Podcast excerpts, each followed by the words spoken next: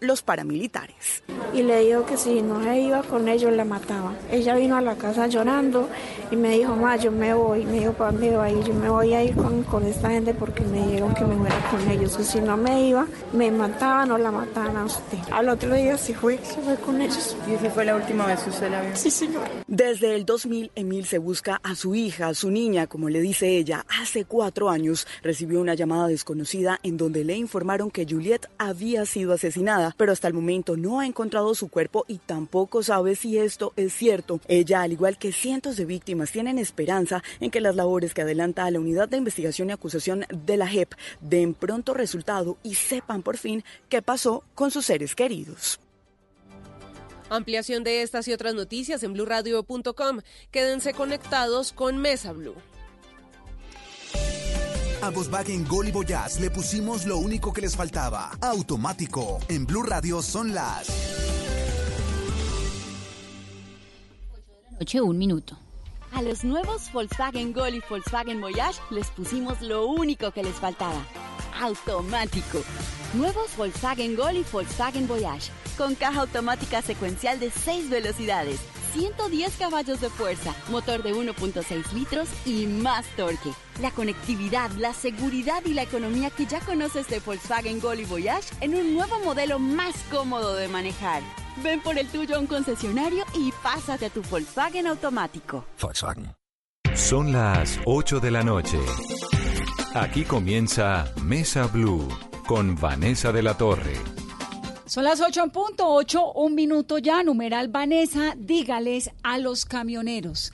Hay como una zozobra nacional porque pues hemos visto eh, algunos focos muy pequeños de paros de camioneros en el país, este enfrentamiento que hay entre el gremio de los camioneros y el gobierno nacional, realmente, porque es el gobierno nacional, pero también la alcaldía de la alcaldesa Claudia López por cuenta del decreto que le pone límites, sobre todo el decreto 840 que restringe la movilidad de vehículos que tienen más de 20 años de antigüedad.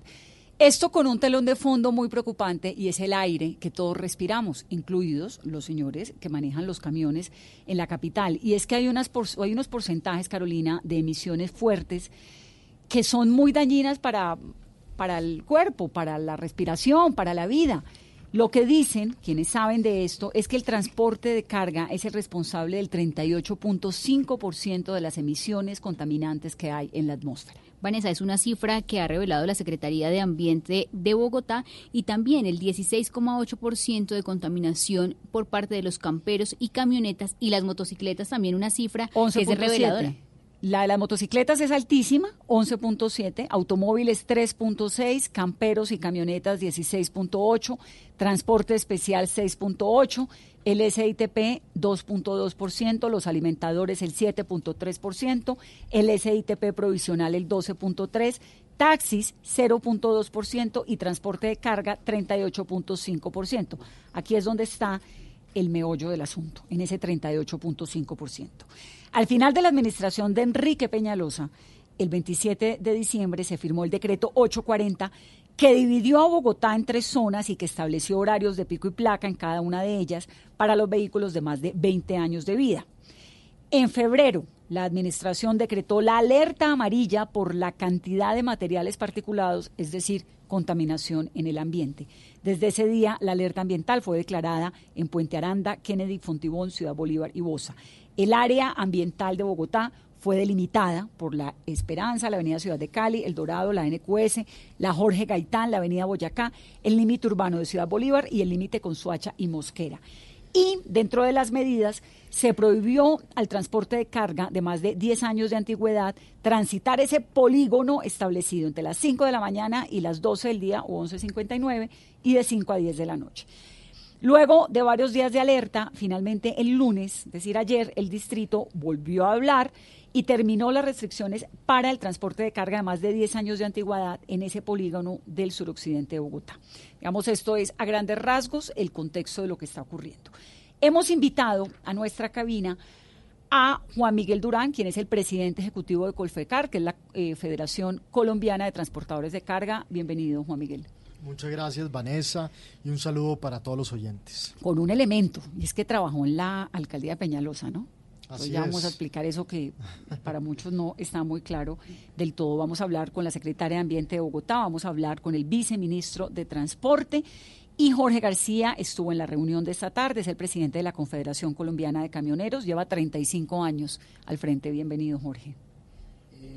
Buenas noches. Doña Con- no, Vanessa. Bueno, Vanessa. No me puede decir bo- doña porque me zampa 10 años más y eso no. Sí, No lo va a permitir. sí, está muy joven. A ver, cordial saludo a todos los oyentes. Muchas gracias por su deferencia. Eh, sí, hay muchas inquietudes de nosotros. Ahora hablamos de todo eso. Déjeme presentar la mesa. Jamie Roldán, me encanta. Jamie, bienvenida. Qué gusto tenerla. Eh, muy buenas noches. Eh, hago parte de la Fuerza Camionera y soy miembro activo de la Asamblea Nacional. Jamie, ¿hace cuánto maneja? Eh, llevo 11 años manejando en Bogotá. ¿Maneja qué? Yo manejo una turbo. ¿La turbo viene siendo qué? Porque Camión. esto hay como unos rankings, ¿no? Eh, es, digamos que es un camión de menos de 10.500 kilos. Lo podemos, digamos que lo podemos eh, meter en los carros de menos de 10.500. Pero es un camión. Es un camión. ¿Y qué transporta ahí? Eh, yo transporto tela asfáltica. ¿Tela asfáltica? Sí. ¿Eso señora. es qué? ¿Cemento? Eso es, no, esa es la tela que se utiliza para eh, sentar las carreteras, para las humedades, la utilizan, o sea, tiene mucho uso. ¿Y la lleva de dónde a dónde? Eh, yo trabajo Papco, Portal Sur, y para donde salga. De por sí que yo, pues más que todo trabajo es aquí Bogotá y la Sabana. No viajo muy lejos porque realmente no, no es negocio el viajar, la verdad. ¿Por qué no es negocio? Eh, ¿Por qué no es negocio? Porque de un tiempo para acá, por no decir que todo el tiempo, eh, nosotros los transportadores de carga eh, nos hemos limitado a trabajar y nosotros trabajamos para todo el mundo. ¿Qué pasa? Los fletes que nosotros nos dan se nos Los queda- fletes son los viajes, ¿no? eh, es el pago del viaje, digamos. pago del viaje. El pago que a mí me dan por el viaje se queda en qué? En la empresa transportadora, peajes, combustible, la persona que descarga. Entonces, eh, empezamos a descontarle a un flete y lo que nos va a venir a quedar es nada. Entonces, digamos que estamos trabajando la mayoría de los camioneros esa pérdida. Entonces, por eso usted no hace viajes largos, para que se le reduzcan esos costos. se, digamos que se reducen, ¿sí? Pero de igual manera, eh, aquí hay, eh, aquí entra también a regir las obligaciones que nos, nos, en este momento, el gobierno nos tiene que tenemos que pagar todo lo que es el paquete de la seguridad. Pero no se me adelante, que es que yo ya voy para allá. Vale. Voy primero por su historia. Vale. Entonces, usted lleva 11 años 11 manejando años un camión. Un camión, sí, ¿Y los 11 años siempre ha sido manejando esta tela asfáltica que me dijo? Sí, llevo 11 años. La verdad, duré un año de ayudante del mismo carro. Eh, aprendí, el muchacho que me manejaba el carro, el muchacho que manejaba el carro anteriormente me enseñó, digamos, eh, cómo se manejaba, cómo se, cómo se trabajaba ese, esa, esa, esos cargues y esos descargues. Y yo llevo 10 años manejando. ¿Usted yo, cuántos años tiene, Jamie? Ay, no, eso no se pregunta. La verdad, en una mujer no se pregunta. No, pero es que, ¿cómo no? Pero es que si uno, usted dice que tiene 30, yo le creo. Si dice que tiene 40, también le creo. ¿O no? Bueno, digamos que ya soy... dice que tiene 50, también. Digamos que, dejémoslo que voy por el cuarto piso. ya. 40, pero regia, no, pero si es que las de las cuarentonas, Jamie, te voy contando. Sí, déjame decirte. Déjame decirte. Entonces, ¿cuántos hijos? Uno. ¿Un hijo de cuántos? Mi chiquis tiene 12 años. Y lo ha criado a punta de manejar. Sí, llevo, a, a él le ha tocado desde muy pequeño eh, quedarse en jardín, cuando no hay jardín, dejarlo con la vecina, cuando no me lo cuida la vecina, entonces me tocaba con la señora de al frente, eh, cuando no me lo podía cuidar la señora de al frente me tocaba llevarlo en el carro. ¿Y el papá? Y el papá trabaja. Pero tenemos una, o sea, tenemos una relación de amigos eh, muy chévere. Eh, no puedo decir que, que es de un matrimonio lo último. Sí, pero usted es la que responde por el... Digamos que él, él me ayuda, sí, él me ayuda, él me ha ayudado mucho con el niño, pero digamos que en este caso no viene tanto la ayuda material, ¿sí? Mm. Digamos que en este caso a mi hijo le ha hecho mucha falta su mamá. Claro, porque ¿Por la mamá ha estado trabajando. Exactamente, porque para mí tampoco es negocio viajar. Yo hace dos años eh, viajé, duré tres meses viajando. ¿Por todo Colombia? No, viajaba, la, la realidad es que viajaba cerquita porque para mí quedarme por fuera de mi casa no es, o sea, no es, no hace parte de mí. ¿Por qué?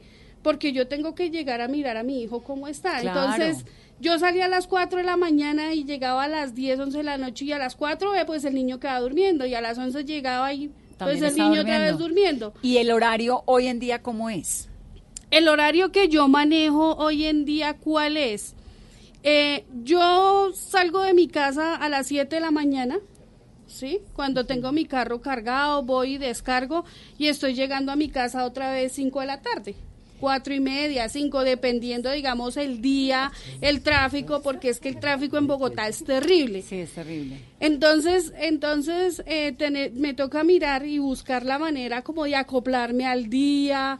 Eh, cuando tengo las reuniones del colegio en el niño, del niño, entonces no puedo salir tan temprano a trabajar. ¿Y el trabajo le permite cierta movilidad que, que pueda, bueno, movilidad aquí suena, suena eh, eh, especial, pero digamos le permite cierto margen de maniobra con el horario? ¿Dejo el camión parqueado y voy a recoger al niño? ¿Eso lo puede hacer? No, No. no. Tiene mi- que cumplir unos horarios. Yo tengo que cumplir unos horarios. ¿Cuánto se gana en un día?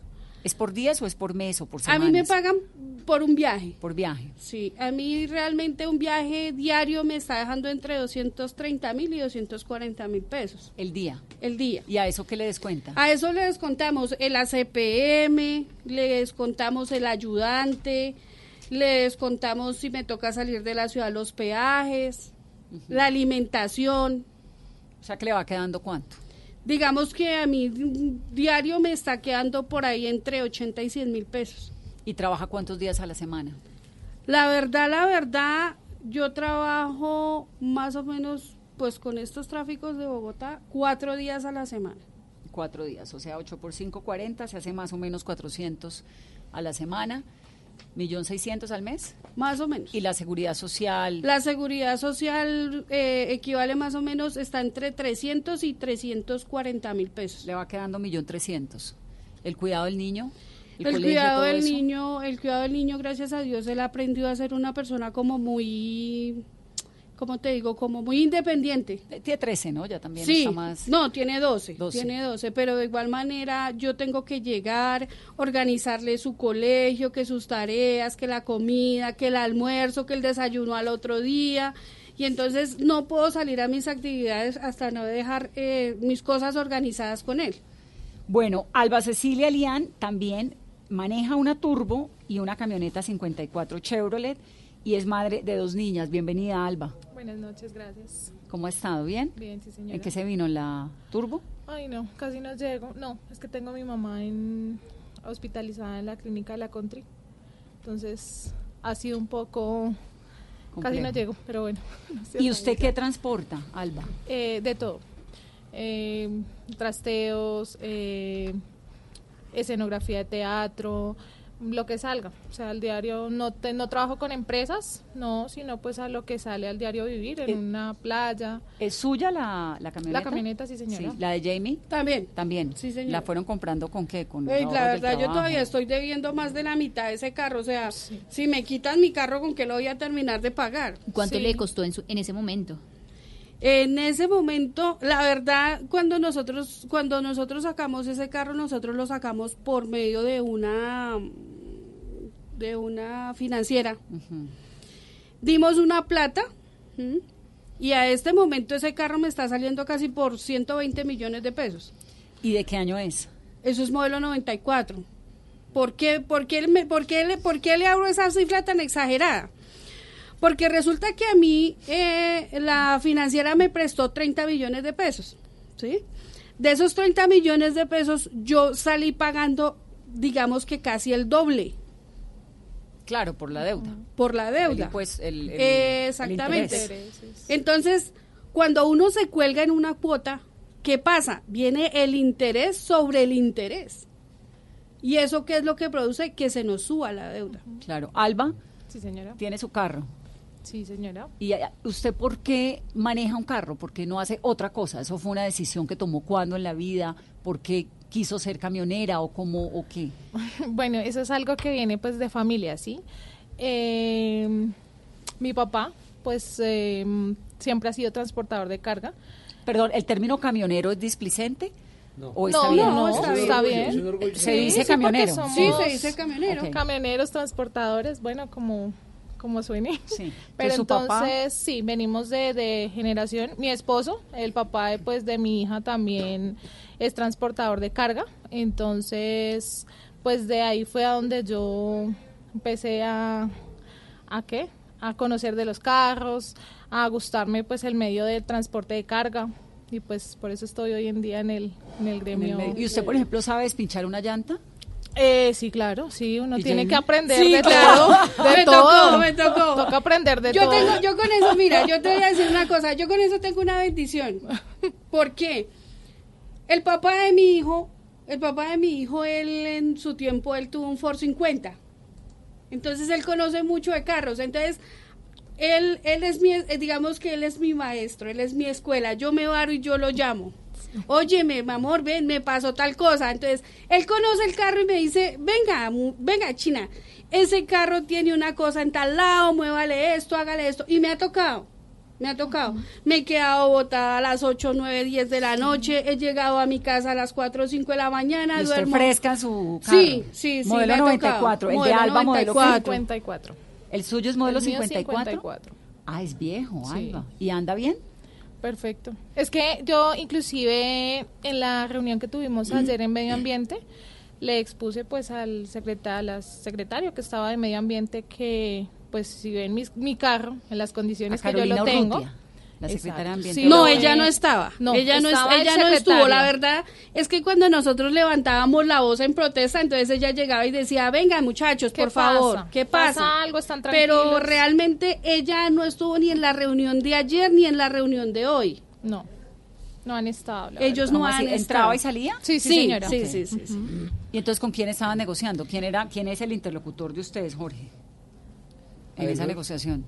¿En la confederación? Pues soy el presidente de la confederación. No, en la negociación con el gobierno. No, nosotros estamos siempre, en la mesa estamos. Estamos en ustedes sí, pero del gobierno, como me dicen que la ministra. que Ah, la vicenta. secretaria de Secretaria movilidad. de Movilidad. Sí, nosotros esperamos que la alcaldesa de Bogotá, la doctora Claudia, hubiera estado con nosotros. Ella nos ha atendido. Y está el viceministro, que fue la persona que coordinó la reunión entre los sectores y los actores de toda la cadena. Lamentablemente faltaron actores, se dio hoy porque, un ejemplo, faltó minas, faltó hidrocarburos, faltó, sí, ¿por qué? Porque hay, una, hay unas- unos actores que no están y también tienen que ver con el tema que estamos hablando de la mala calidad del combustible. El tema ambiental. Entonces, Alba, el carro es modelo 54. 54. ¿Qué mantenimiento le hace? Eh, bueno, todo al, eh, su revisión tecnomecánica, su... ¿Cambio de aceite cada cuánto? Cambio de aceite. El cambio de aceite se lo estamos haciendo más o menos cada tres meses, cada, sí, cada tres meses se cambia el aceite. Carburador. Pues la verdad, eh, el carro pues trabaja aquí en Bogotá, no viaja, no, entonces pues no es mucho tampoco pues como el desgaste. ¿Y es de diésel, de ACPM, de gasolina? Es a gasolina, es a, ¿a qué? A gas. A Él gas. tiene Es una convertido. conversión a gas, ¿sí? Él Ah, estaba bueno. a gasolina y tiene, no, pero ahí entro yo porque pues lo que les ponía hoy al, al doctor Nicolás, que qué pasa... Nicolás Estupiñán, que es el Sí. secretario de Movilidad. Eh, ¿Qué pasa con los carros convertidos? O sea, hicieron mucho, no, No, la repotenciación no, no. es diferente a la conversión a gas. ¿Qué pasó cuando eh, hicieron tanta propaganda de que convirtiéramos los carros a gas, que para la contaminación, porque el, por el medio ambiente, por una cosa y la otra? Yo hice todo ese proceso. Mi carro fue convertido a gas. Eh, igual él tiene anualmente una revisión de gas para mirar pues que no esté, que no tenga fugas, que no tenga ningún problema pues de gas.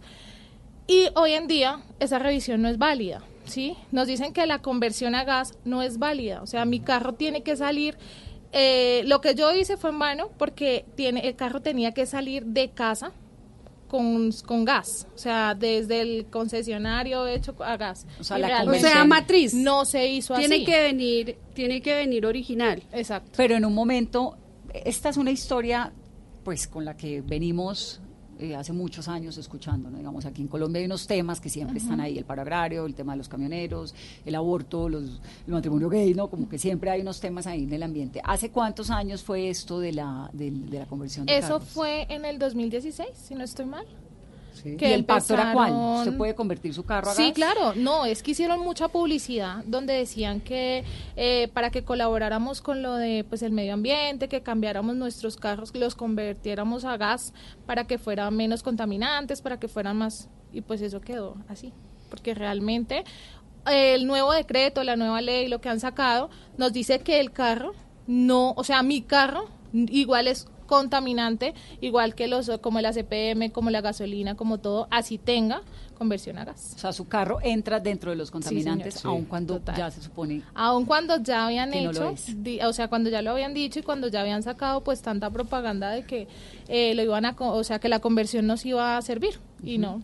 Realmente Don no. Jorge, usted lleva 35 años trabajando, ¿no? No, a ver, yo manejé, ejercí la conducción 35 años. 35 años. Me retiré de conducir ya hace aproximadamente 11. ¿Y ahora qué? Eh, no, pues estoy en la la dirección de la Confederación, pero an- antes alterné 13 años en la Asociación Colombiana de Camioneros.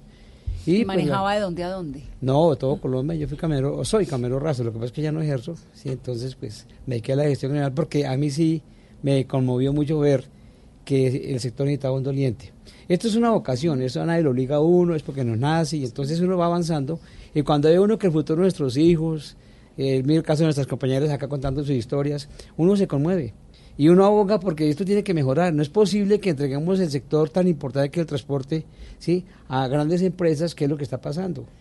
Yo, yo lo veo así, y ¿Usted, todo lo usted así. manejó esos años un camión suyo? Camión mío ¿Y y, tuve, tuve tractocamión, tuve un que transportaba toda clase de mercancías, sé lo que es trabajar por empresas, sé lo que es trasnochar. En mi, época, en mi época cuando empecé estaba destapado desde Río Negro, que es un pueblito abajito de Bucaramanga, hasta la costa.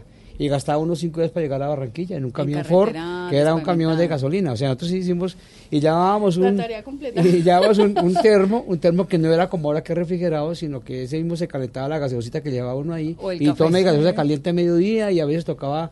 No, eso es tremendo. Pero es una así. historia bonita porque uno, uno Aún reconoce... Hay veces que no hay el tiempo ni siquiera para almorzar ni para Claro. comer, o sea, no hay horarios de... ¿Cómo es horario, Alba? Mi horario es fuerte. Eh, yo tengo dos niñas, eh, una de 14 años y una de 10. Las niñas eh, entran a estudiar a las 6 de la mañana. Yo me estoy levantando más o menos a las 3 de la mañana eh, a, a dejar almuerzo hecho, a dejarles a ellas pues todo organizado. Yo salgo con ellas, las dejo en el colegio y de ahí pues salgo a trabajar. Pues cuando podía salir desde las 6 hasta mi horario normal que volví a la casa más o menos siete y media, 8. Ahorita pues la verdad como con lo de la restricción pues ha sido difícil. Entonces, ¿En qué le ha cambiado la, la restricción? en que ha cambiado, en que ya no podemos trabajar, o sea, más o menos estaba trabajando 12 horas diarias, ¿cierto? Ahorita ya no, ya si nos ponemos a mirar, más o menos estoy trabajando 5 horas diarias, lo cual ha reducido totalmente el mínimo vital de pues La de mi familia, exacto. Eh, claro. ¿Usted es la cabeza de hogar? Yo soy cabeza de hogar, sí señora. Entonces, pues es complicado porque lo que decimos, pues colegios, arriendo, yo pago arriendo, servicios, Usted comida. transporta, transporta de todo, me De dice, todo, ¿no? de todo. Trasteos. Cargo traseos, cargo eh, escenografía de teatro, ¿Cuánto muebles, cobra? de ¿Cómo todo. cobra? Pues eso es según. Por ejemplo, eh, hoy me salió un viaje. Entonces, de ese viaje, eh, por favor, vamos a, eh, me cargas dos muebles o un trasteo. Entonces, te cobro 100 mil pesos. ¿Por ir de dónde a esos dónde? 100 mil pesos. Yo vivo en, en Bosa, ¿sí? En el Olarte. Del Olarte más o menos a... ¿A dónde te digo? A Kennedy. Eh, 100 mil pesos eh, el trasteo. Eh, toca conseguir pues el auxiliar, el que ayuda a cargar y a subir y a bajar el descargar, camión, exacto. claro. Pues que lo mínimo para él es- son 40 mil pesos. Toca dar- pagar el, eh, el ACPM, pues por lo eh, gas, que yo ahorita pues el gas son 20, 25 y pues el resto es lo que me queda a mí, o sea que realmente no es mucho. ¿Y usted qué pasa si no la llaman? Decir, ¿de dónde saca los clientes? Exacto, ya vo- he ido haciendo clientela poco a poco, ¿sí? Porque realmente hay días que no, o sea, hay días que no hay trabajo. Hay días que no, no es todos los días, o sea, mi trabajo no porque no trabajo con una empresa. Entonces, eh, hoy me llamaron, mañana no, pasado mañana sí, tengo dos días, tengo tres días, y hay días que no, puedo pasar una semana sin trabajar. ¿Y de qué manera, de nuevo, les ha impactado en el trabajo? Entonces usted me decía que se les redujo más o menos en cinco horas. ¿Por qué? ¿Porque tiene que parquear el camión? Sí, ¿y qué pasa? Que lo que yo le comento. Entonces, nos llama, por ejemplo, me llaman para cargar eh, una escenografía de teatro. Entonces, señora Alba, necesitamos el camión mañana aquí a las 7 de la mañana. No, Mercedes, lo que pasa es que por la restricción no le puedo llegar a esa hora porque hoy tengo pico y placa todo el día, no me puedo mover. Ah, bueno, sí, señora, tranquila, eh, pero dejémoslo para mañana, yo les colaboro No, mañana. no, ah, mañana. tranquila, no se preocupe, señora. Alba. Eh, yo le confirmo. Y ahí quedó. Cuando me doy cuenta, no, ya el trabajo lo hizo otra persona, Claro. un carro nuevo que sí tiene el tiempo y al cual no tiene restricción de ningún tipo, porque es que a nosotros eh, a- hoy en día, ahorita, teníamos cinco restricciones, ahora tenemos cuatro, ¿sí? ¿Y qué pasa? Que es por zonas, es por años, es por, eh, por horarios. Entonces todo eso, pues, de una u otra forma, pues nos vemos muy afectados. Y yo digo, de pronto la alcaldesa, ella, eh, pues, no sé, no sé, no sé qué pasa con, qué tiene contra los transportadores, ¿cierto? Yo creo que no tiene nada contra los transportadores. Pero lo que sí, pasa es yo que quiero hay un hacer tema énfasis grave en- de, de contaminación en Bogotá. Es Sí. decir, ustedes que tienen No, hijos, bueno, lo que pasa es que hay una cosa- son de- conscientes lo que pasa de soy consciente porque tengo Nosotros mis hijas, tengo a mi madre que ya es pues una persona de la tercera edad, soy muy consciente y pues y- y de una u otra forma decimos queremos contribuir con esa, o sea, con es que esa medida finalmente de todos ambiente, vivimos en la, ¿cierto? en la misma ciudad, ¿no? Exacto. Sí, claro, es Pero que de forma que no nos afecte a nosotros nuestro derecho al trabajo ni nuestro mínimo vital. O sea, es que nosotros no estamos pidiendo lo que hablábamos hoy en la reunión y hemos venido hablando estos días, no es el quitar la, el, el La 840, restricción. no, es que por favor sean más asequibles con nosotros, que nos ayuden de una forma que podamos trabajar, que podamos seguir cumpliendo con nuestro trabajo, que, eh, oh, listo, yo le decía hoy al doctor Nicolás Estupiñán en la reunión, ¿Qué pasa con los vehículos de menos de 10.5? O sea, nosotros, yo, por ejemplo, Que mi es un vehículo camioneta, de menos de 10.5. eh, un ¿En vehículo tamaño? no en toneladas. en toneladas. Capacidad de carga. Capacidad de carga, o sea, una camioneta de 300, 350. Esas camionetas no tienen un, eh, a ellas no les van a dar Un una ¿qué? fondo. No, Una no es como- reposición. exacto, ellas no tienen reposi- reposición de nada. Los eh, camiones ya grandes, ellos sí tienen eh, que la chatarrización, que sí. Bueno, Nosotros ese es otro no. capítulo que ahora hablamos, ¿no? El de la chatarrización. Sí, claro. Entonces, le entiendo. Alba, eh, Jamie, el- lo de la contaminación, ¿qué piensa usted, digamos, en... en- Bueno, el tema madre, aquí, trabaja? el tema aquí es que bueno, digamos que la señora alcaldesa dice que sí, que estamos contaminando, que el día que ella hizo el trino de que éramos los grandes contaminantes y prácticamente los asesinos del diésel. Y los cochinos, como se Eh, aquí, nosotros. eh, digamos que aquí estamos jugando un papel todos, porque como dijo el señor Mocus, ¿no? Esto para arreglarlo toca la pirinola, todos ponen. Claro. Aquí todos ponen. Entonces, ¿qué pasa? Mira, aquí en Bogotá, digamos, pongamos un ejemplo, los particulares. Hay muchos particulares que tienen más de 20 años y no tienen pico y placa todo el día. Más del ¿sí? 70%. Miremos el sistema integrado. Sí, la señora alcaldesa dice, está el sistema integrado. En Transmilenio hemos metido buses cero emisiones. Tengamos en cuenta que los buses cero emisiones está las llantas, el sistema de escape. No, pero es que con ese argumento, Jamie, eso es como decir, ah, pues es que como usted es malo, entonces yo también. Por eso Digamos, no, no, no, no, no, no, no, no. yo entiendo lo de, lo de, es decir, Bogotá es una ciudad donde todos tenemos que hacer algo al respecto, porque si no vamos a terminar todos enfermos, Sí, claro, de sí, salud claro. pública, porque además esa bruma negra nos está afectando Pero a no, todos, es, ¿no? pero no es solo del transporte de carga. No, O sea, claro Es que que no. por eso te digo, es que tenemos, no, es que tenemos que verlo desde muchos pin- puntos de vista porque es, digamos, es lo que hemos tenido en debate estos tres días. Se está diciendo que el camionero tradicional y los carros viejos de más de 20 años son los que contaminan a Bogotá. Pero ahí vamos a mirar una cosa, mire.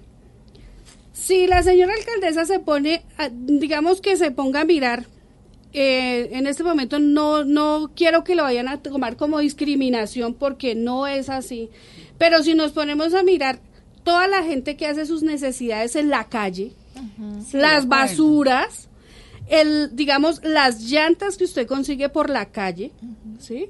Entonces, todo eso hace que sea un tipo contaminante independiente de que sea carro, de que sea lo que sea. Estamos hablando también los aviones. No, todo eso lo entiendo, Jamie, pero digamos, el programa no es sobre los aviones, ni sobre las llantas, ni sobre las motos. Ya haremos otro programa con los aviones, con las llantas y con las motos. Este es sobre camiones. Sí, claro. A ustedes, porque la, la respuesta no puede ser, no, es que hay unos que contaminan más. Es como decir, el reciclaje. Podemos El yo- reciclaje es un asunto con el que uno vive tranquilo. yo claro. respiro tranquilo, vivo tranquila con mi conciencia porque yo reciclo. Soy Sí, claro. súper juiciosa con el reciclaje. Si el vecino no recicla, pues... Problema de él. Pero vivimos todos en el mismo mundo. Pero Por mi- eso. Mi, mi- mi razón para no reciclar no puede ser, "Ah, es que como nadie lo hace. Lo que pasa es que tenemos que ser equitativos. Nosotros aquí, ¿qué es lo que estamos pidiendo? Simplemente estamos pidiendo que, que todo sea por igual. ¿Sí me entiendes? ¿Por qué? Porque aquí se dice que Porque los carros viejos nosotros, simplemente son los, los carros, los transportadores. Déjame una cosa. Somos los transportadores de carga, los grandes los con- contaminadores. Ven, ¿dónde quedan las motos de más de, de- de- las motos de más de 20 años? Porque hay motos de más de 20 años.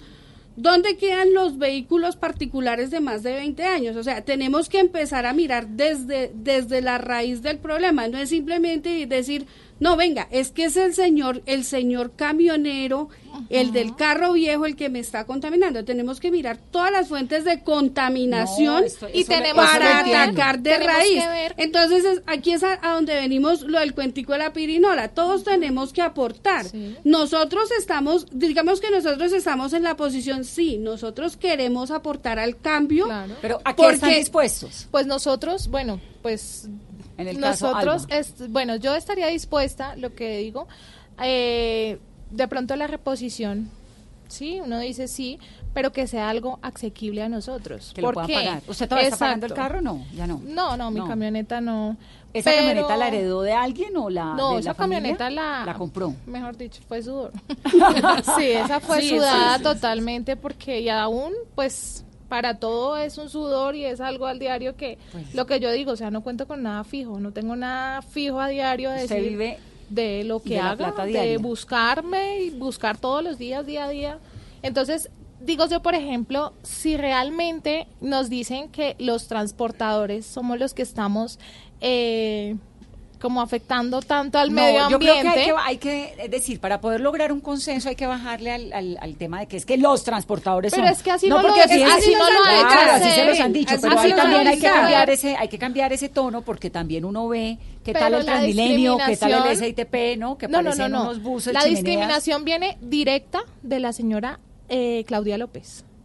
Ella fue y hay un Twitter donde ella no lo, o sea, donde ella impone Nos las cosas y donde nos eso- dice que lo nosotros somos los responsables y somos los, o sea, los asesinos, los cochinos, que esa es otra cosa a la que yo voy y de pronto pues yo sé que ella puede estar escuchándonos y a decirle que eh, no somos cochinos, que somos muchas mujeres también que trabajamos en este gremio, no solo son hombres, habemos muchas madres cabezas de familia que nos vemos perjudicadas por todo lo que está pasando día a día. O, o sea, ahorita con estas normas y estas leyes que nos han impuesto, porque las han impuesto, nosotras nos estamos viendo perjudicadas. Ella es mujer. Ella debe ponerse la mano en el corazón y apoyarnos también. O Uno sea, creería por el talante de la alcaldesa y por el compromiso que tiene que está buscando una solución y que el tema, digamos, de fondo, pues es que es un asunto de salud pública muy Sí, grave. claro. Sí, todos estamos es- poniendo. es- Déjenme que me toque irme a un break, ya lo bajaré a hablar a Jorge y, y- y a Juan Camilo, qué pena que no los, no los he, no les he dado la palabra, Juan Miguel. Antes, numeral, Carolina, porque hay un montón de preguntas y de comentarios. Numeral de esta noche, Vanessa, dígales a los camioneros, nos escribe el concejal de la Alianza Verde, Luis Carlos Leal, a los camioneros que si ellos saben que son los más afectados diariamente por conducir esos vehículos viejos, a nosotros también nos preocupa la salud de ellos y todos podemos, ponemos de nuestra parte, tendremos una Bogotá sostenible. También pregunta Ricky Ricón, dice que si están tan indignados, ¿por qué no se les permite trabajar? Porque nunca hicieron el esfuerzo de renovar esa flota que lleva casi 20 años sin renovarse. Alba la renovó. También nos preguntan si les parece justo inundar a la ciudad de humo negro. Otra pregunta con nuestro numeral Vanessa, dígales a los camioneros. Vanessa, dígales a los camioneros que ellos tienen obligaciones en materia ambiental, que muchos hacen parte del programa de autorregulación ambiental. También, ¿cuál va a ser eh, la política de ellos para la chatarrización que les ha propuesto el gobierno nacional? Hacemos una pausa rápidamente, los estamos leyendo, estamos aquí tratando de, de buscar un consenso. 8.34, volvemos en breve. Esto es Mesa Blue. Todos tenemos un reto, algo que nos impulsa. Eso que nos hace levantar de la cama todos los días. Un sueño que nos lleva al límite y nada más importa. No importa el dolor, ni la frustración. No importa el tiempo. Un reto que es a la vez nuestro combustible y nuestra obsesión. Porque nada se consigue de la noche a la mañana. Este es mi reto. ¿Cuál es el tuyo? Pasta Sonia. Sabor y energía que te hacen mejor. Trabajamos pensando en usted.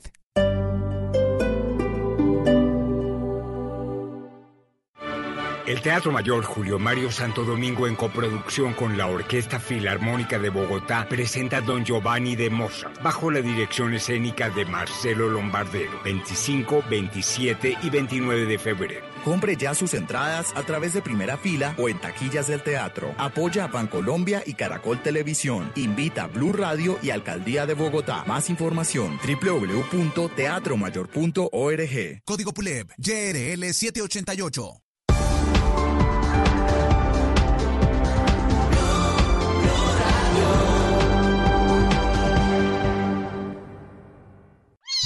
Fiesta canina y menina en Plaza Imperial con Imperio Peludo. Participa por el sorteo de tres fiestas para tu mascota y diviértete en familia del primero al 29 de febrero con todas nuestras actividades. Va a estar Plaza Imperial Centro Comercial, 15 años junto a ti. Avenida Ciudad de Cali con Avenida Súa.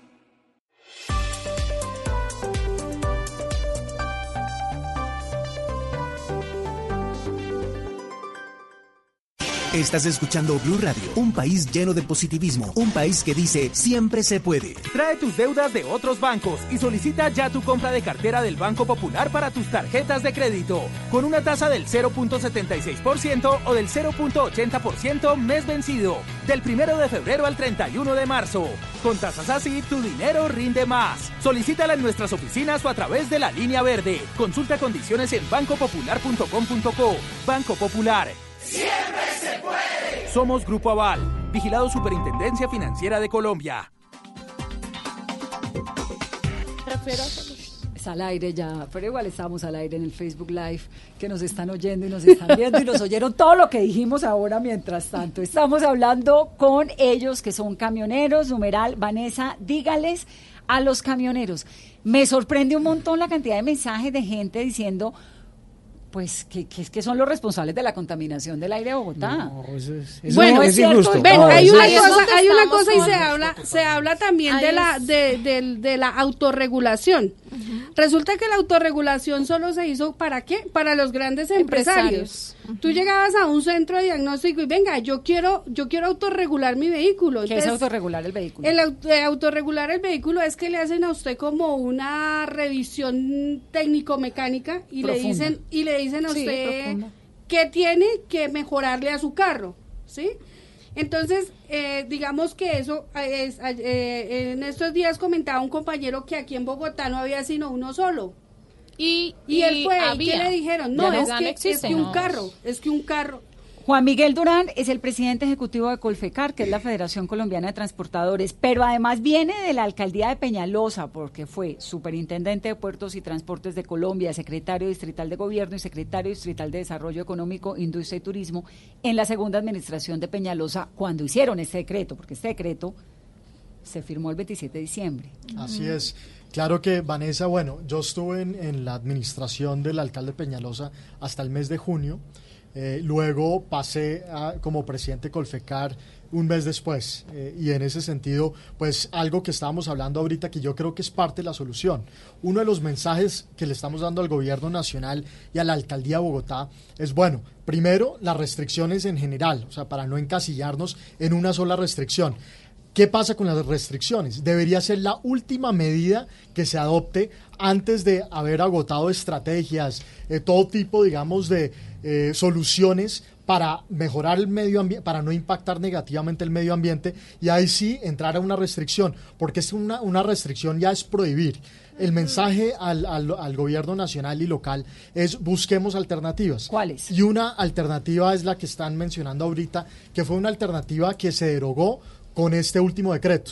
Era el decreto 174, donde contemplaba la autorregulación de los vehículos. Y como ya mencionaron, era la posibilidad de que uno a uno pudiera eh, ir y hacerse chequear y si cumplía con unos requisitos del DAMA, pues ya estaba exento del pico. Del ¿Usted estuvo cuántos años en la alcaldía de Peñalosa, Juan? Eh, más o menos unos tres años. ¿Y por qué no lo hicieron? Bueno, eh, estaba, es que eso venía de la administración pasada, es el decreto 174 del 2016. Lo que pasa es que ya se derogó esa parte que le permite a, los transportadores autorregularse y una de las peticiones que estamos llevando a la mesa es ¿por qué no revivimos y lo mejoramos o lo modificamos? Lo, importante es buscarle salidas a las restricciones, que realmente eh, no solamente lleguemos a que no pueden transitar, además con una generalidad, más de 20 años, más de 10 años, hay vehículos repotenciados, hay vehículos que están en excelente estado y que pueden estar mejor que un vehículo de 7 años. Todo eso hay que mirarlo uno a uno, que realmente el transportador tenga la oportunidad de poder demostrar que no está impactando negativamente el medio ambiente y así poder trabajar, poder eh, lograr competitividad. Es que, y esto ya antes de, ¿Cuántos, la segunda... ¿Cuántos transportadores, cuántos camioneros han Bogotá? Eh, el problema radica en lo siguiente, vea, Colombia tiene 394 mil vehículos. Si cargamos todos los vehículos durante el año, moveríamos 500 millones de toneladas, pero desafortunadamente Colombia produce 170. Ahí muestra claramente el problema, no hay carga para todo el mundo. Nosotros hemos sido juiciosos con los gremios. Hemos hecho mesas, hemos estado atentos. Mire, el tema de la calidad del combustible. Llegamos a tal punto que ayer nos reunimos en, Ecopetrol y revisamos cuál era el problema de Ecopetrol. Y dice, hemos cumplido con el 10% de azufre, partículas por millón. Con la mezcla del biodiesel se genera un nuevo combustible y, se, y nació una, una bacteria que es la que está afectando al medio ambiente. ¿sí? Todos estos temas, todos estos temas, si usted lo ve, es de un análisis y un estudio y un experto que nos asesoran para poder llegar a feliz término. Jorge, pero hay una, hay, hay una, le da a uno la sensación, yo oyéndolos acá, pues le da a uno la sensación de que ustedes entienden la dimensión del problema y están dispuestos a ver qué hacemos, no sé sí, qué. nosotros pero estamos cuando uno, dispuestos a apoyar. Claro, pero cuando uno oye el día a día de me voy a parar y voy a parar la séptima y la 127 y no sé qué, si no me tumban el decreto ya. No, no, no, pero es que no, no, es que, nosotros... es que nosotros estamos, hemos estado buscando soluciones, ¿sí? Entonces, ¿qué ha pasado? Venimos de reunión en reunión el, y no hay solución de nada. El viernes que hicimos la primera movilización, ¿qué pasó? Eh, íbamos a salir de ahí de Fontibón, de, Antecitos del Río Bogotá, y no, no nos dejaron salir. Entonces, ¿qué pasó? Ya nos mandaron el SMAT, ya nos mandaron gente de movilidad, que venga, que hablemos, no sé qué. Listo, una reunión en movilidad. Nos fuimos para movilidad. ¿Qué dijo movilidad? Venga. Lo que pasa es que el decreto 047, que es el que se rige de las 5 de la mañana a las 12 del día y de las 5 de la tarde a las 10 de la noche, es una alerta amarilla. Entonces, ¿qué pasa? Con eso no podemos hacer nada. Nos toca con Ministerio de Ambiente. Listo. Entonces hagamos una reunión con el Ministerio de Ambiente. ¿Qué pasó? Nos fuimos para el Ministerio de Ambiente. El Ministerio de Ambiente dijo, ¿Qué dijo? No, es que nosotros ya levantamos la alerta amarilla que es el 047, que es el ambiente, y ya la 840. Ahora la 840 es movilidad. Claro, a Bogotá, a la capital. déjenme, hablar con el viceministro de Transporte, que es Juan Camilo Hostos. Vice, buenas noches. Hola Vanessa, muy buenas noches y a todos allá, a Juan Miguel, a Jorge, a todos los panelistas esta noche. Nosotros aquí, aquí tratando de llegar a un acuerdo. en este programa no hemos podido, yo no sé usted. Cinco horas estuvimos con ellos facilitando un diálogo entre los transportadores, los representantes de las empresas, los propietarios y el distrito, sus autoridades, en este caso la Secretaría de Movilidad, y yo creo que hemos dado algún paso importante y creemos que el próximo viernes, cuando nos sentemos en el marco de la Alianza Logística Regional, podamos ya encontrar esa receta que le permita a los transportadores tener una operación. ¿Qué proponen ustedes? Bueno, nosotros como ministerio estamos facilitando estas mesas, este diálogo que abrimos el día de hoy entre el distrito para que pudiera explicar el alcance de su medida, pudiera explicarle a los transportadores cuáles son esas excepciones que tiene el, decreto, cuál es, fue la filosofía sobre la cual se constituyó ese mismo decreto y también escuchar a los transportadores, quienes tenían muchas observaciones frente al decreto y casos puntuales que afectaban su operación en el día a día. Lo que les propusimos hoy y les, y les, ofrecimos la casa de la política pública y del rector de la política pública de transporte en Colombia, que es el ministerio, es facilitar el diálogo y lograr dentro del marco de la Alianza Logística Regional buscar cómo podemos armonizar todas las restricciones, porque aquí Jorge y, y Juan Miguel pueden corroborar que hay una restricción distinta en Chía, una restricción distinta en Soacha, una restricción distinta en el occidente, en la sabana de occidente y otra restricción distinta en Bogotá. Es, esto hace ineficiente el transporte, la logística se ve afectada y aquí lo que vamos a buscar es que todas estas restricciones tengan armonía de tal manera que no hayan afectaciones a la, a la movilidad de estos transportadores. ¿Qué pasó con la pues, chatarrización? Bueno, la, la chatarrización es un tema que ustedes conocen históricamente. Nosotros en 18 meses, trabajando de la mano ahí con Juan Miguel y con Jorge y con muchos transportadores, otros gremios de transporte, logramos emitir cinco decretos, cuatro leyes, tres resoluciones y un COMPES que nos permiten, lo que nos permite hoy tener un programa de modernización realmente atractivo para el transportador colombiano. Aquí tenemos una serie de beneficios tributarios que están ya hoy operantes, unos beneficios económicos, unos créditos y una línea de crédito que estamos ya a puertas de capitalizar y de finiquitar las negociaciones con los bancos. Los transportadores colombianos van a tener un programa de modernización que realmente les va a dar un incentivo para que hagan ese tránsito de su vehículo antiguo a un vehículo nuevo con las condiciones necesarias para que puedan realmente ser más eficientes en su productividad. Aquí me hacen, aquí todos dicen que eso no es así, les viera la cara que yo ya les traduje esa cara a eh, todos. Porque viceministro, em, lo que nos dicen es que el plan de reposición no está diseñado ni para pequeños camioneros ni para vehículos menores de 10.5 toneladas de carga, así como tampoco se están considerando las volquetas. No, eso no es cierto. Los vehículos volquetas que tengan peso bruto vehicular de más de 10.5 toneladas tienen exención total de IVA si desintegran su vehículo y van y compran uno nuevo. En el caso de los camiones, estos vehículos, vamos a hacer un ejercicio muy sencillo. Si un transportador como Jorge desintegra su vehículo de 205, su vehículo de más de 20 años y va y compra uno nuevo al concesionario, se va a encontrar con que no va a tener que pagar el IVA de ese vehículo nuevo. Imaginemos que es un vehículo de 250 millones de pesos, 53 millones de pesos menos. Pero adicional a eso, el subsidio que le da el gobierno a través del Fondo de Modernización del Parque Automotor de Carga, dinero que ellos han ahorrado y dinero que viene del sector, van a tener unos 35 millones de pesos adicionales. Entonces estamos hablando de un beneficio de más de 90 millones de pesos sobre una unidad productiva de 250 millones de pesos. Pero además el banco va a estar ahí facilitando una operación de crédito sin con una tasa de interés favorable, garantizando que el transportador realmente tenga un incentivo. Nosotros creemos que ningún sector de la producción en Colombia, ni cafeteros, ni cacaoteros, ni arroceros, nadie tiene estos beneficios de que cuando usted pise el concesionario, una vez haya desintegrado su vehículo, tenga el 35% de su unidad productiva hmm. ya pago, financiado. ¿Por, qué, ¿Por qué no le creen? ¿Por qué aquí hacen esas caras?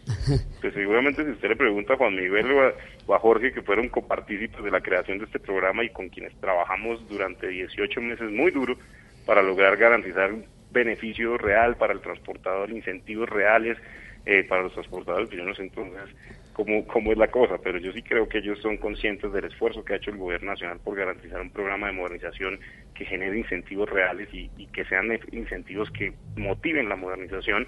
Y aquí la apuesta del gobierno ha sido toda, como le digo, cinco decretos, tres, eh, tres resoluciones, cuatro leyes, un COMPES. O sea, esto es un programa que ha tenido todo el trabajo del gobierno y ya pues dejamos el balón en la cancha del transportador para que tome una decisión y decida modernizarse, porque esto no solo tiene un beneficio ambiental, esto también tiene un beneficio para el transportador. Mm. La canasta de costos del transporte indica que cerca entre el 35 y el 40% de los costos son asociados al combustible. Un vehículo de más de 30, 40 años pues tiene unos sistemas de inyección distintos, una carburación distinta del combustible. El ahorro de, un vehículo antiguo a un vehículo nuevo es supremamente significativo en materia de combustible, en costos asociados al mantenimiento. Sí.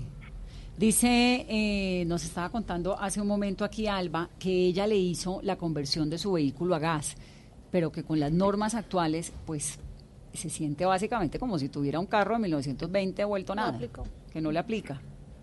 De hecho, uno de los compromisos del día de hoy eh, era dejar claridad desde el Ministerio de Transporte de cómo podían hacer la repotenciación de sus, de sus motores. Si el transportador decide que no quiere cambiar su carro a pesar de los beneficios que hay y decide cambiar el motor de su carro, comprar un vehículo, un, un, motor nuevo, pues allí lo que se va a encontrar es que ese motor no va a pagar arancel, primero.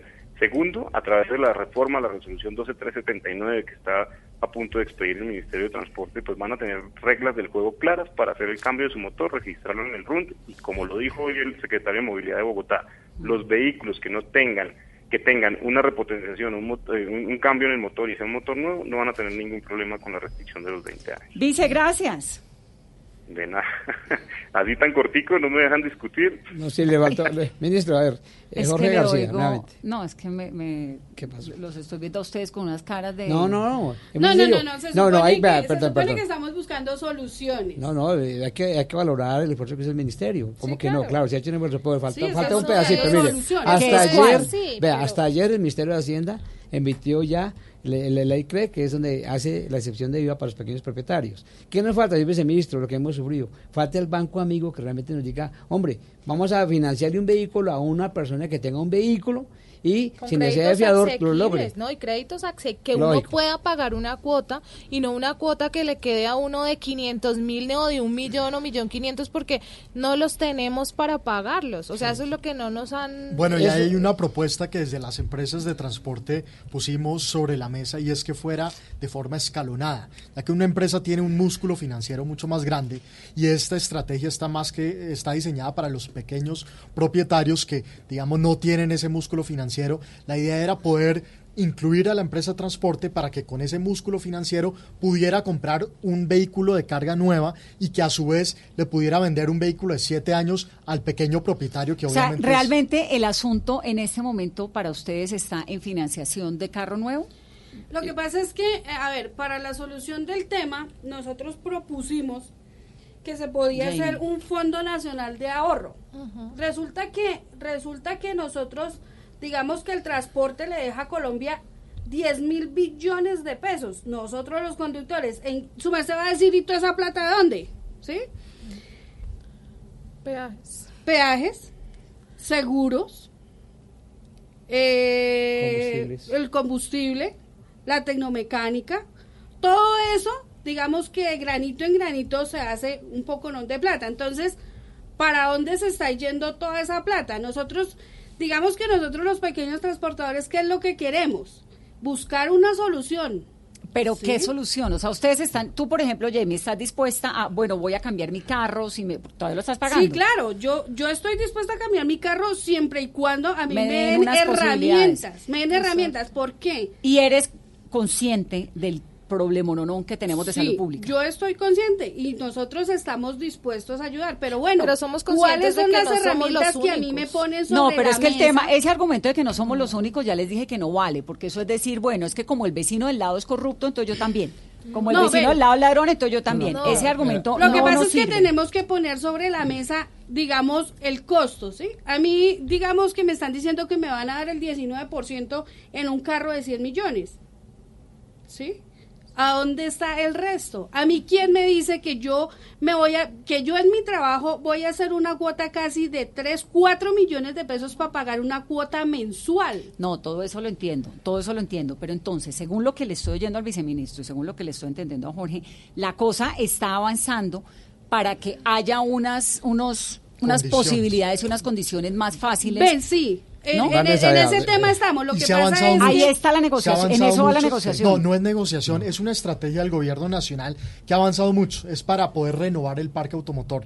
Y como menciona el viceministro, digamos que han habido pasos. El último paso se dio ayer, que era lo de la extensión del IVA. Y lo que ahorita mencionábamos es que los pequeños transportadores están diciendo, listo, ya estamos a poquito para que esta estrategia pueda funcionar en debida forma. Y ese poquito es poder acceder ante el sector financiero con unos créditos blancos blandos y que puedan acceder los pequeños propietarios a realmente poder financiarse porque no tienen el músculo financiero. Pero hay que admitir que es una estrategia que todos esperamos que funcione. O sea, es que realmente hay una gran esperanza de que todo lo que el ministerio ha trabajado en conjunto con los diferentes sectores del transporte funcione. Pero ahorita es que vamos a saber cómo va a ser esa sinergia. ¿Cómo va a ser la implementación? y hay un acuerdo también, Jorge, en que hay un problema muy grande de contaminación ambiental. yo, le, voy a anotar dos puntos. Uno, este programa quedó corto para todo lo que tenemos que yo hablar. Yo sé, siempre nos pasa afortunadamente eh, que tenemos lo siguiente, mire, No, no, vea, hemos hecho, hemos hecho claridad lo siguiente. Todos los gremios hemos estado dispuestos a hacer las mesas.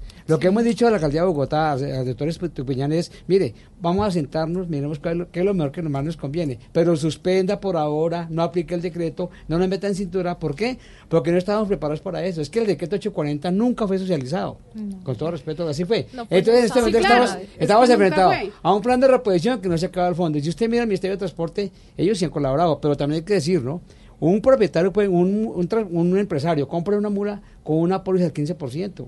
Eso ha generado una sobreoferta vehicular y vemos nosotros los camioneros cómo esas flotas grandes de grandes empresas están fortaleciendo y ellos tienen prácticamente ya garantizado contratos buenos de gran volumen de carga, donde finalmente cuando nosotros quedemos con la chatarra que nos entregan porque son carros más matriculados y lo venden así de segunda como está Durán, una, una... una cascada. Entonces, ¿qué sucede? Con esos equipos nosotros vamos a quedar ingresados. ¿Por qué?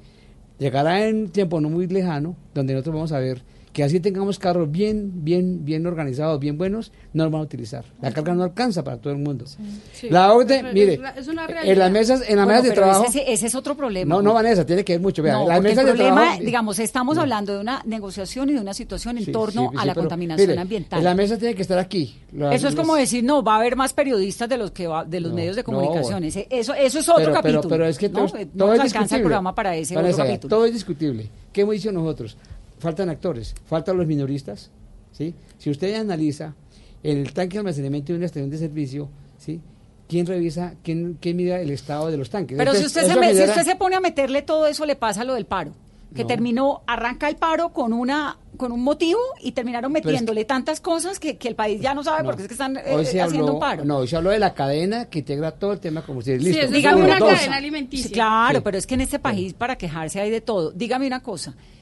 ¿Qué, es, ¿Qué podemos esperar los bogotanos, los que necesitamos movernos en las vías de Bogotá y los que necesitamos respirar un poquito el aire puro? Porque es que hasta hace tres días la contaminación de Bogotá realmente es muy preocupante. No para mí ni para Carolina, para todos, para usted, para sus hijos, para los hijos de Jamie, para los hijos de, de, de Alba.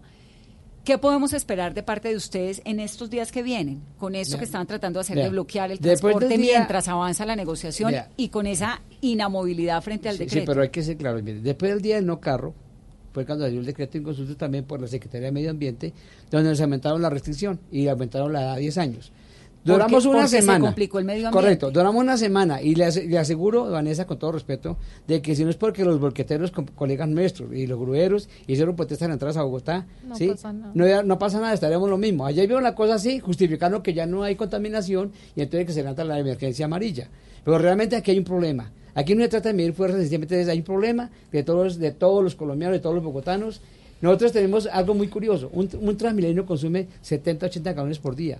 Un camión en Bogotá que va de paso, el cajete se gasta en promedio 10 galones. ¿Cómo se compara un vehículo que trabaja 12, 18 horas con un camión que trabaja solamente Bueno, y Vanessa, dos y hay horas? que, Ven, lo, hay que, una lo cosa. que insistimos es que hay que buscar soluciones de fondo. Pero no- además no inmediatas, es que es un asunto de Claro, salud pública. Pero mira Pero- esto, eh, la alerta amarilla no es la primera vez que se da en Bogotá ni en ninguna parte del país. Esto es recurrente, todos los años Todos se da. años se ¿Qué da. pasa? La medida siempre es restringamos unos días el transporte. Lo que pedimos nosotros es que buscamos solución- busquemos soluciones de fondo realmente por el medio ambiente. Y yo quiero dejar algo muy claro. Todos en el sector transporte nos importa el medio ambiente. Claro. Todos estamos a favor del buen ah, medio ambiente. Nadie está en contra. Ese no es el problema. No, pues es que eso sería ir en contra de Claro, la supervivencia. Sería absurdo. Lo que sí es importante es que una medida de restricción impide la prestación de un servicio público. Es que esto no es cualquier servicio. Gracias al servicio público de carga es que Bogotá se abastece de alimentos. Pero se tampoco la negociación puede ser tapemos las vías y No, que nadie se no. mueva. Busquemos porque eso no soluciones. tiene, Pero- pero mire. me da pena, pero el hecho, pues es decir, hay un montón de buses escolares, la gente necesita acuerdo, moverse, entonces no tampoco es, parquemos sí. el camión Pero- aquí en la pero- 80 pero y mira, verán con que no la me pueden medida, mover. Vanessa, ya, con la medida que salió, un conductor que hacía dos días a la semana Buenaventura ya no hace sino casi uno. Ahora, yo le digo algo, como confederación y como cruzada camionera tenemos una propuesta que la señora alcaldesa de Bogotá no nos, ha- no nos ha recibido. ¿Qué es cuál? Tenemos un combustible idóneo, un combustible que no contamina.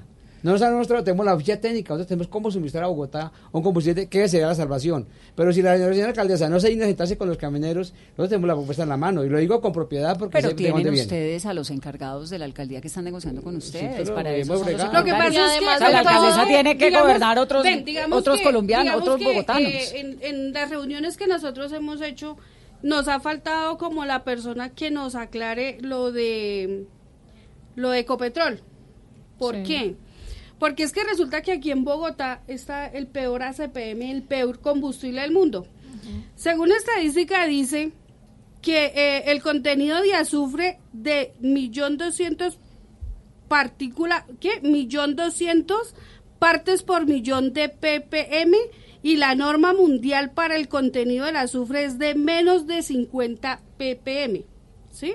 Entonces, ¿qué hacemos? Hemos estado enfrascados en lo mismo. ¿Por qué? Porque es que a nosotros Ecopetrol no ha venido alguien a decirnos, venga, es que nosotros estamos pasando el mejor combustible. Sí, tiene que haber una Tenemos, de- entonces, de entonces a eso es a lo que vamos. Si nosotros, si, si tú te enfermas y vas al médico y, venga, tómese esta pasta, pero usted va y se compra una pasta genérica, ¿usted qué pasa? Pues usted no se va a alentar, ¿cierto? No, Jamie, los genéricos funcionan. No, no Claro siempre.